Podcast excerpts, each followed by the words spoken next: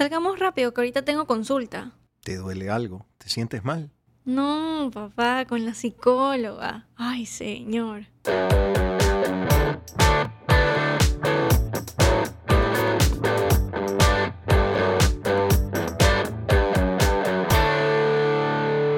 Ah, papá, ¿te acuerdas el miércoles que pude salir temprano de la del trabajo? Y Sí. mejor, porque nos agarró un tráfico Sí. horrible. ¿Y, y qué hiciste? ¿Qué dijiste? ¿Por qué te dieron permiso de Ah. salir temprano? No, es que tenía, tenía cita con la psicóloga a las 7 y hasta Mm. llegar a la casa yo sabía que no, no iba a llegar a las 7. Ya, y, esa cita con la psicóloga, eh, sí te dan permiso para salir más temprano. Sí, o sea, yo nomás le dije a mi jefe de que, ah, o sea, tengo una cita, que no sé qué, y este, y me dijo, ah, ya, o sea, si tienes que salir temprano, sal temprano, y me preguntó, ah, y, y- este, ¿dónde es la cita?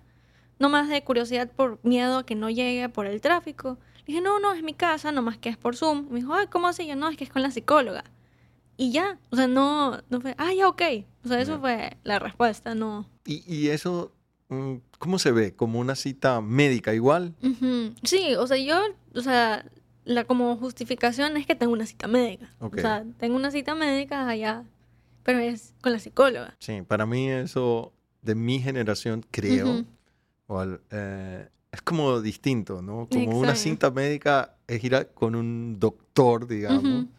y una cita con una psicóloga es más como una actividad extracurricular casi, sí, ¿no? ajá. Eh, pero creo que eso viene cambiando, ¿sí? Ujú. O sea, esa preocupación por la salud mental. Sí, mm, Sí, y bueno, hablamos en otro capítulo que hay cosas que no han cambiado tanto, pero me parece que en términos de preocuparse de tu salud mental, ujú. sí hay grandes cambios en las generaciones, ¿no? Mi, mi generación era como que, eh, ¿de qué te preocupas, no? O sea, preocúpate de otras cosas, pero tienes que estar bien y tienes que estar bien y, y, y poco, poca atención sobre si alguien se sentía mal desde el punto de vista psicológico. Claro, el mí en cambio es más, es mucho más abierto, o sea, el, el, el yo decir, o sea, es muy gracioso porque digo es que, ah, tengo cita con mi psicóloga el miércoles y él me dice, ah, yo tengo el viernes, ¿qué psicóloga usas? ¿Y cuánto te cobra? Ah, no, la mía es el lunes, que no sé, o sea, Claro. no, creo que es muy difícil en,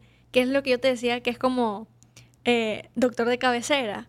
Ujú. En mi generación es súper común que la persona con la que hablas tiene como un psicólogo de cabecera. Ok. O sea, quizás no está activamente en terapia, pero tiene una psicóloga, la cual ahora es mi psicóloga, así como es mi doctor. Sí, yo, yo he escuchado muchos chicos más, mucho más jóvenes y, y es que sí, eso lo hablé con mi psicóloga y a mí eso se me hace todavía raro, lo entiendo, pero no sé, me parece como, como extraño, ¿no? Y es como que tienes la relación con el psicólogo mm, permanente, o sea, Ajá. tal vez no todas las semanas, pero una vez al mes. Exacto. Y, y es con alguien que, que vas a consulta de forma recurrente normalmente. Eso a mí sí se me hace diferente, Es, raro. es que para la mía es igual que el O doctor. psicólogo o psiquiatra, ¿no? Es como Ah, que sí. ir cuando, como un doctor, ¿no? Como el doctor. De que estás enfermo y Vas. Tienes que ir. Entonces, bueno, si estás yendo con un psicólogo es porque algo te está pasando, ¿no? Pero creo que hoy no necesariamente tiene que ver con eso, ¿no? Sí, pues mucho va de prevención y por ahí. Y es eso, es tener este, este, como el doctor de cabecera, que es tu doctor de toda la vida, y el doctor que, este, que siempre está junto a ti y ahí te, te, te, eso, te atiende cada que tú lo llamas. Tu doctor de toda la vida, que ya te conoce toda tu historia, y es al que tú llamas cuando algo sucede. Y es lo mismo tu psicóloga, por eso es mi psicóloga. Porque ella está ahí presente, quizás no estás en una terapia activa, pero cada que necesitas es esa persona. Sí, ahí, mm, en otro episodio hablamos esto de la generación de cristal, ¿no? Eh, y a veces he visto ahí eh, reels, memes, eh, TikToks que habla, ah, los que nacimos en 60, 70, fuimos los últimos que nos rompimos la cabeza en el parque, que salimos a andar en bicicleta sin casco, que, no sé, todas Ujú. esas cosas como, como que eran mucho más, ah, que andábamos en el auto eh, de nuestros papás sin cinturón, Ujú. etcétera, etcétera, ¿no? Eh, pero no sé, tal vez eh, no, no se tomaba en cuenta todos los aspectos psicológicos de prevención y, y tal vez hoy, ya de adultos, tienes muchos problemas eh, Sin resolver. sin resolver, ¿no? Eh, y, y- y no se hablan, eh, se Ajá. quedan como un poco adentro. Y, Sí. y justamente eso, o sea, esos videos o esos chistes que se hacen, es como demostrando qué fuertes Es fuerte. que éramos o, somos.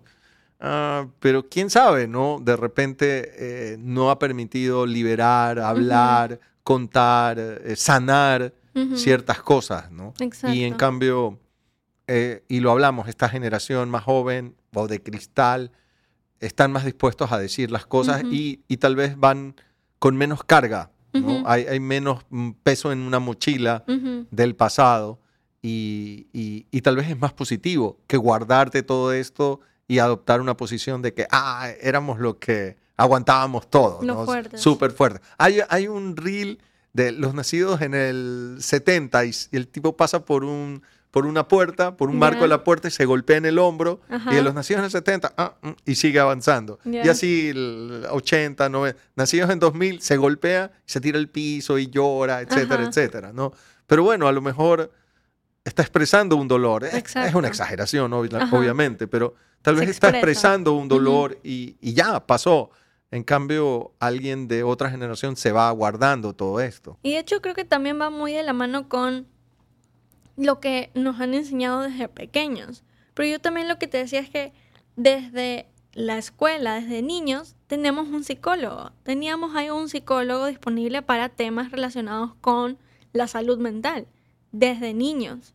Que tú me decías en el colegio, en tu época, ¿cómo fue? No, había una señora psicóloga, pero de mi recuerdo, no hace 40 años o más, este, era para que atienda a los niños problema, o sea, los que tenían líos, mal comportamiento, eh, o si no, para ayudarte en orientación vocacional, que era lo que querías estudiar. Pero a mí mm, no se me ocurría Ir al a- psicólogo. en el recreo Ajá. ir al psicólogo. Ajá. No, allí van lo- lo- los que tienen problemas. Claro, no, y nosotros de hecho, mira que es divertido que habíamos ido a las mismas escuelas por, porque las podemos comparar.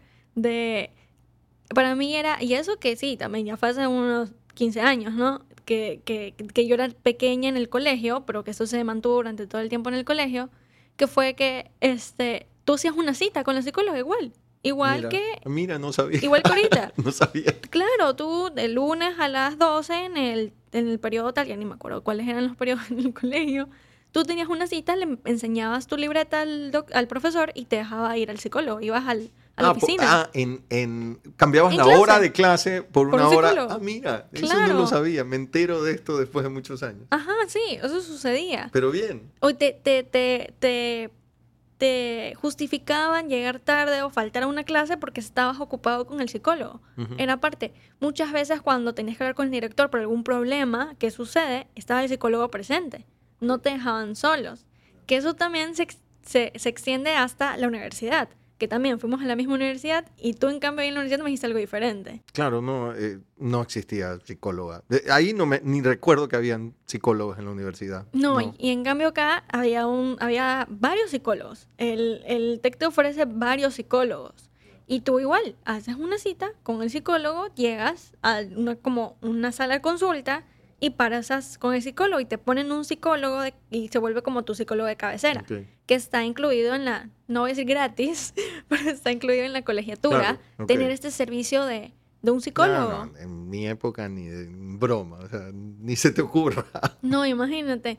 Y otra que, que también sucede mucho, que va muy a la mano de la prevención, que es lo que tú decías hace un rato, que es que en el TEC no únicamente tenías tu, tu, tu psicólogo y ahí un psicólogo en caso que lo necesitabas, sino que muchas personas, en caso de que tú quieras entrar en cierto grupo, por ejemplo, yo que vivía en, en las residencias del TEC, que vivía ahí en el TEC, algo que yo tenía que tomar para como tener cierta responsabilidad dentro de residencias, me obliga, o sea, tenía que tomar un curso que es el curso de prevención de suicidio.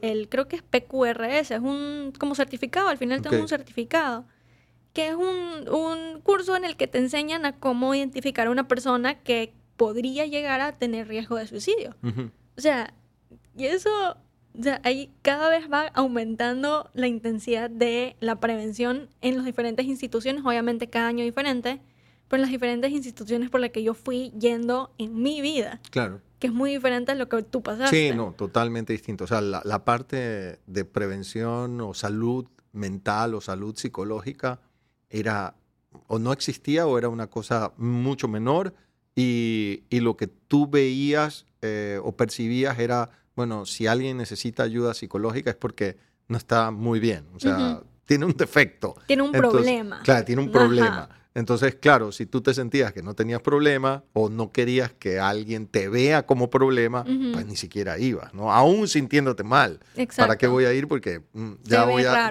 ya voy a estar raro. Pero, ¿qué crees que ha pasado para que cambie esa percepción? Porque en este caso sí yo veo un gran cambio, Ujú. para bien, y lo, lo veo súper positivo.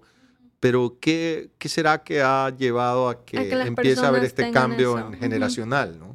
Pues por un lado es la parte de prevención, como dices, porque para mí ya es natural, lo he tenido todo este tiempo. Entonces para nosotros es común hablar de eso, es la Yo, cosa yo más te digo, común del yo, mundo. yo no voy. O sea, a mí todavía se me hace raro y, me, y se, y se- se me, ha, me- me ha tocado ir un par de veces, pero muy pocas veces en mi vida. Y más por algo Fuerte. puntual de resolver. eh, y sí se me hace raro sen- ir y sentarme Ajá. y empezar a contarle tu, tu día. problemas o mi día a día a Ajá, alguien. Sí, claro. no me siento muy cómodo, la Claro, verdad. que en cambio, y creo que algo que también ha pasado en la familia, que es bien gracioso, que yo sí, ¿no? De hecho, una de mis hermanas es psicóloga. Quizás no sé, no sé, eh, su vocación no fue por ese lado, pero para mí sí, y ha sido muy gracioso en la familia decir que, o sea, Ana Paula está en terapia, es como, yo sí, claro, mi psicóloga, y hablar de ella como si fuera mi amiga y todo, y, y es extraño en la casa, les ha- siento que les ha tocado a ustedes este de, bueno, Ana Paula tiene a su psicóloga y tiene terapia cada 15 días, los miércoles a las 7, y no es algo que es Claro, y malo, no, no, está y- mal. Exacto, no asustarte. ¿Qué, qué le estará le pasa? pasando? Ajá. ¿Cómo le ayudamos? ¿Qué Ajá. problema tendrá? No, y aceptar como, ah, ok, o sea, Es es, normal. normal. es normal. O sea, como, no sé, como vas a Pilates también, Ajá. porque estás haciendo algo por prevención de tu salud, Ajá, de tu cuerpo y cuidarte y prevenir enfermedades, pues vas a hacer ejercicio. En tu caso, vas a Pilates. Ah, Para mí hay que tomarlo igual, ¿no? Va Sí. a unas terapias psicológicas por prevención, cuidar Prevención, eh, pensamientos y la salud eh, mental. Sí, y es muy gracioso, o sea, como el- la... Cada quien tiene su propia terapia, ¿no? Pero la conversación de con mi terapista sí va muy por ahí. Va del lado de... ¿Y, y cómo han sido tu diálogo interno últimamente? Vamos, lo que mucho que hablamos es el diálogo interno. Y es esta parte de total de prevenir que llegue a suceder otra cosa por ti mismo, porque eres, al final, yo puedo hablar con mi psicóloga una hora cada dos semanas, pero yo me estoy hablando a mí todo el tiempo, Claro. todo el Sí, sí, tiempo. ¿Y correcto. qué me estoy diciendo? Sí. Y lo que mi generación cada vez aprende más es este hablarte bien a ti mismo. Que en cambio en, en la otra generación lo que siento es si hacia afuera le dices este como eh, sé fuerte o no, ¿para qué? Por, por qué haces problemas de eso? Eso no es tan grave. Ahora internamente, ¿cómo será ese diálogo? Debe ser así continuamente. Entonces, cada cosa que sucede es, no es tan grave, ¿para qué lo digo? No tiene que por qué pasar. Y ahí eso quizás llevas toda tu vida pensando de esa forma, pero imagínate qué sucederá después. Claro. ¿Será que las, eh, todas las enfermedades como más mentales, la, el Alzheimer y todo eso, tendrá alguna relación con lo que yo me digo todos los días?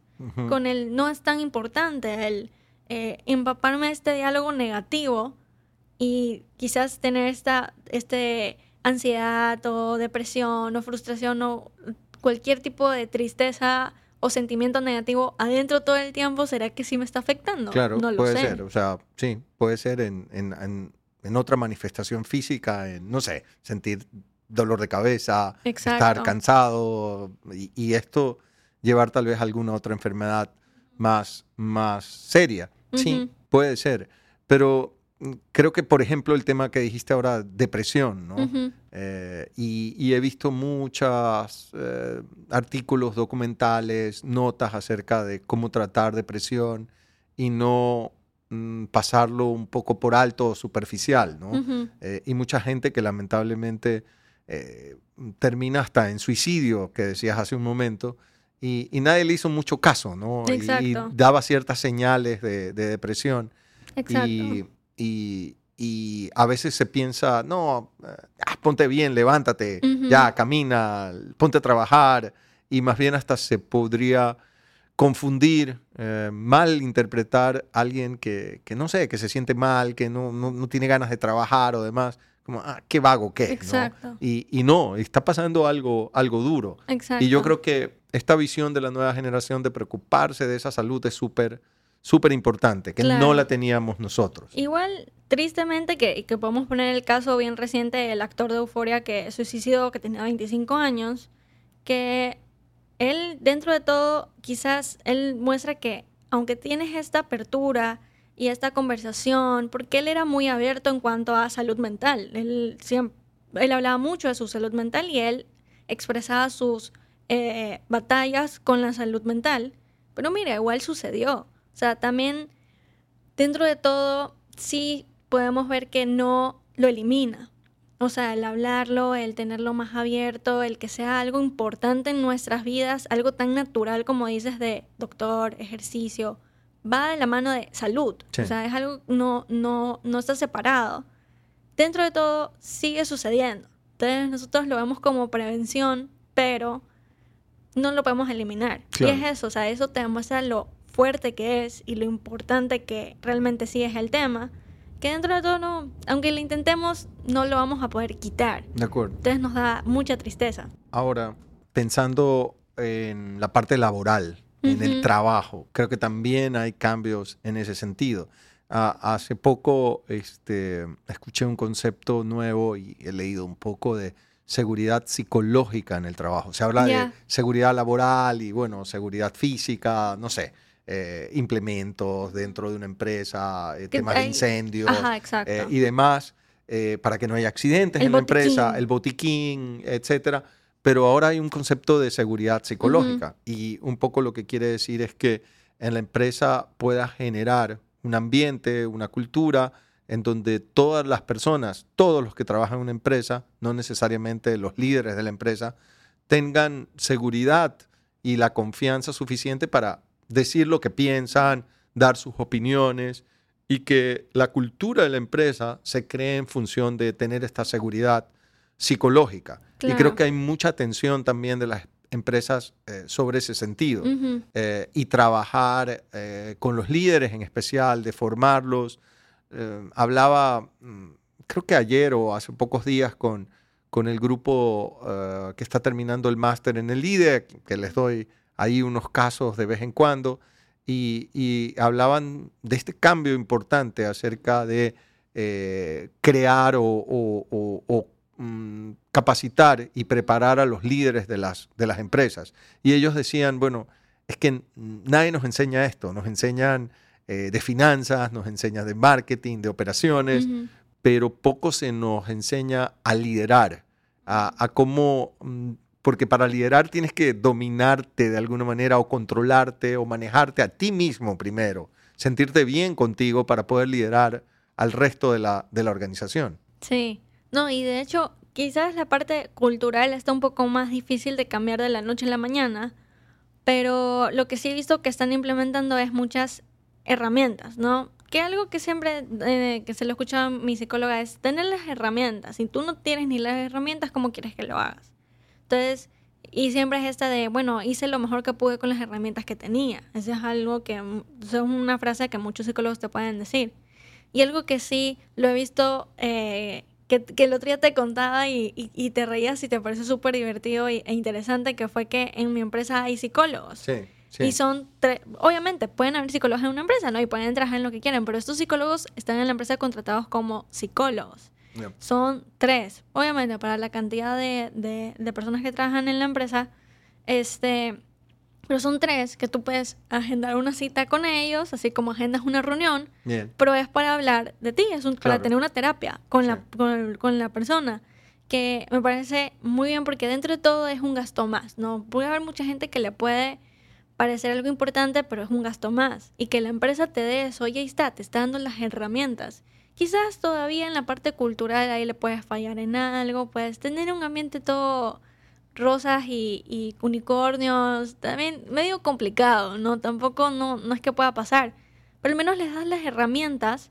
a los colaboradores para que ellos puedan generar este valor un poco más hacia una cultura más empática y, y- y abierta a este tipo de temas importantes. Sí, porque lo que, lo que yo he visto y donde he trabajado, pues eh, sí, está la preocupación, pero es un poco las áreas de talento humano, recursos humanos que, que atienden si alguien pues quiere, quiere conversar o tiene un problema. Pero me llamó la atención y me parece muy positivo que haya en una empresa ah, Psicólogos. psicólogos, mm, no, no trabajando en recursos humanos, atendiendo mil cosas, sino eh, ahí. eh, así Un como hay un doctor que en el caso que, Exacto, que que he también estado, hay, hay sí. médicos para que te atiendan si te sientes mal o demás, Sí, pero también preocupación de la salud mental me parece muy, muy importante. Eh, exacto. la verdad es que me gusta el concepto, lo entiendo, mm, me, me parece importante eh, cómo se viene abordando y la preocupación que hay y apoyo todos esos cambios.